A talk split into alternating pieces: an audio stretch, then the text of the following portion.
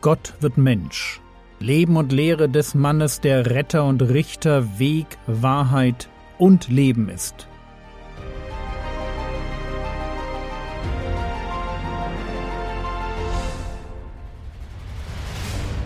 Episode 18 Der Angler, der Wurm und Adam 2.0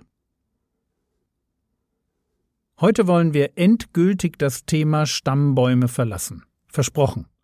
Wir haben in den letzten Tagen gelernt, dass es zwei Stammbäume in den Evangelien gibt, weil Jesus über seinen Vater einen rechtlichen Stammbaum und über seine Mutter einen biologischen Stammbaum besaß. Wir haben gesehen, dass die beiden Stammbäume sich bei David treffen. Was deshalb wichtig ist, weil der Messias ein Nachfahre Davids, des Königs, sein muss. Wir haben auch gesehen, dass der eine Stammbaum dann über Nathan Richtung Maria verläuft, während der andere Stammbaum über Salomo bei Josef endet. Bevor wir uns noch ein wenig mit dem Vergleich zwischen dem Christus als dem letzten Adam und dem ersten Adam beschäftigen, möchte ich noch eine Frage beantworten, die aufmerksamen Zuhörern gestern eigentlich gekommen sein müsste. Die Frage lautet so.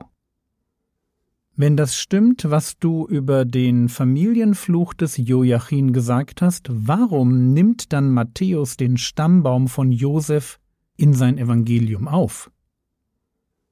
Müssten seine Zuhörer nicht sofort auf Jeremia 22,30 verweisen und Jesus von der Liste der Messias-Anwärter streichen?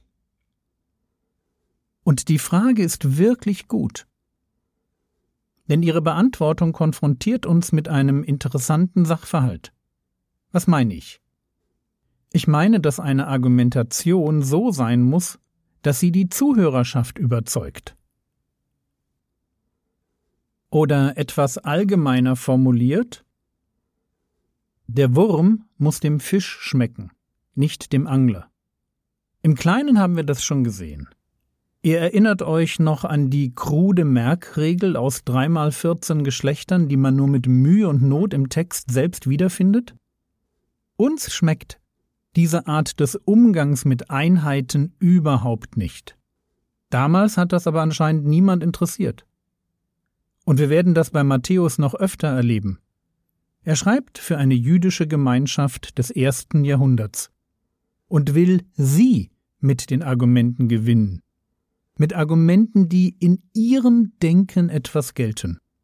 Nichts anderes tut jeder gute Apologet. Lies ein modernes Buch, das zum Glauben an Gott einlädt. Und natürlich werden alle Beispiele, auch die ganze Argumentation, auf ein modernes Publikum abgestimmt sein. Das ist völlig normal. Heute wie damals. Und so bringt Matthäus einen Stammbaum, um zu zeigen, dass Jesus ein legitimer Nachfahre Davids ist. Denn im Denken der Rabbis war eherechtlich die Aussage von Josef, dies ist mein Sohn, genug, um Jesus zu seinem rechtmäßigen Sohn zu machen. Und wenn wir einwenden würden, na, was ist denn dann mit Jeremia 22,30? Dann ist unser Einwand völlig richtig. Ich habe ja extra gezeigt, wie der Messias als biologischer Nachfahre von Nathan den Familienfluch umgeht. Nur unser Einwand ist in der damaligen Zeit kein Thema. Die Rabbis dachten nämlich, dass Joachins Buße und die Leiden des babylonischen Exils den Fluch Gottes aufgehoben hätten. Du kannst jetzt zu Recht denken, dass es dafür doch irgendeine Stelle in der Bibel geben müsste. Die gibt es nicht. Spielt aber keine Rolle. Der Wurm muss dem Fisch schmecken, nicht dem Angler. Matthäus will Jesus als legitimen Anwärter auf den Thron Davids vorstellen. Und der Stammbaum Josefs ist dafür in den Augen der Leser perfekt geeignet. Gräbt man biblisch-prophetisch etwas tiefer, wird man feststellen, dass sich daraus Probleme ergeben, die erst durch den Stammbaum der Maria gelöst werden.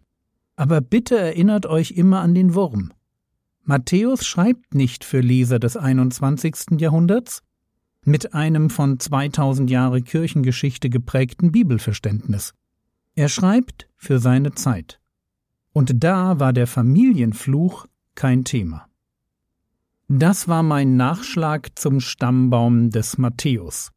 Jetzt noch einmal zu dem Verhältnis Jesus-Adam. Die beiden gehören heilsgeschichtlich ganz eng zusammen. Mit dem einen kommt der Tod, mit dem anderen das Leben. Aber hören wir Römer 5, die Verse 12 bis 14. Darum wie durch einen Menschen, gemeint ist Adam, darum wie durch einen Menschen die Sünde in die Welt gekommen ist und durch die Sünde der Tod und so der Tod zu allen Menschen durchgedrungen ist, weil sie alle gesündigt haben, denn bis zum Gesetz war Sünde in der Welt, Sünde aber wird nicht zugerechnet, wenn kein Gesetz ist. Aber der Tod herrschte von Adam bis auf Mose, selbst über die, welche nicht gesündigt hatten, in der Gleichheit der Übertretung Adams, der ein Bild des Zukünftigen ist. Definitiv nicht der einfachste Text. Mir geht es um den Anfang und den Schluss. Durch einen Menschen, Adam, kommt die Sünde in die Welt und durch die Sünde der Tod. Mit Adam nimmt ein Menschsein seinen Anfang, das im Tod endet. Der Tod dringt zu allen Menschen durch, der Tod herrscht. Aber Adam ist auch ein Bild des Zukünftigen, also ein Bild für den Herrn Jesus. Wie Adam am Anfang einer Menschheit steht, so wird der Herr Jesus auch am Anfang einer Menschheit stehen. Der Unterschied? Adam bildet den Auftakt für eine Menschheit, die sterben muss. Der Herr Jesus ist der Stammvater derer, die ewig leben werden. Römer 5, Vers 19.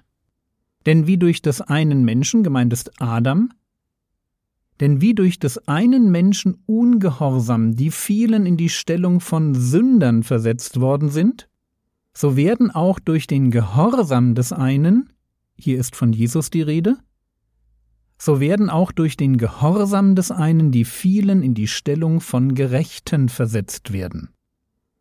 Jeder Mensch startet mit der biologischen Geburt als Adamsmensch. Sobald wir verstehen, wer wir sind, wissen wir, dass wir Sünder sind. Aber es gibt mehr. Es gibt den, erinnert euch gestern an 1. Korinther 15.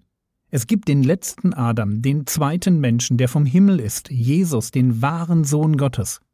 Und dieser wahre Sohn Gottes startet ein neues Projekt Menschsein.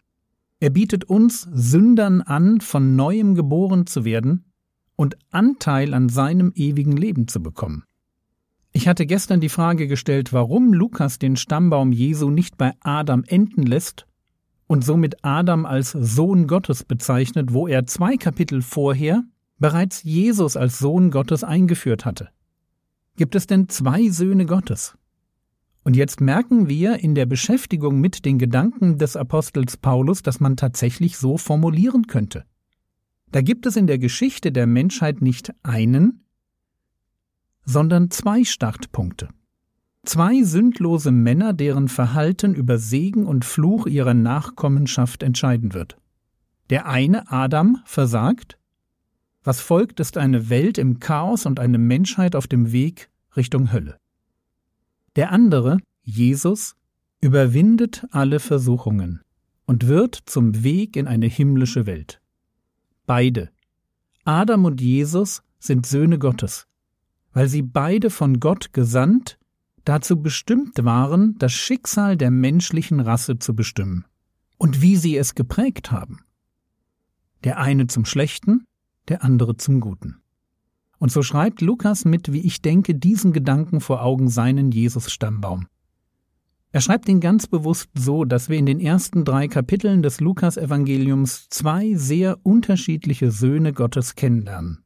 Einen, der unsere menschliche Vergangenheit beschreibt, und einen, der unsere Zukunft bestimmen könnte, wenn wir das wollen. Von Adam heißt es super traurig 1. Mose 5, die Verse 3 bis 5.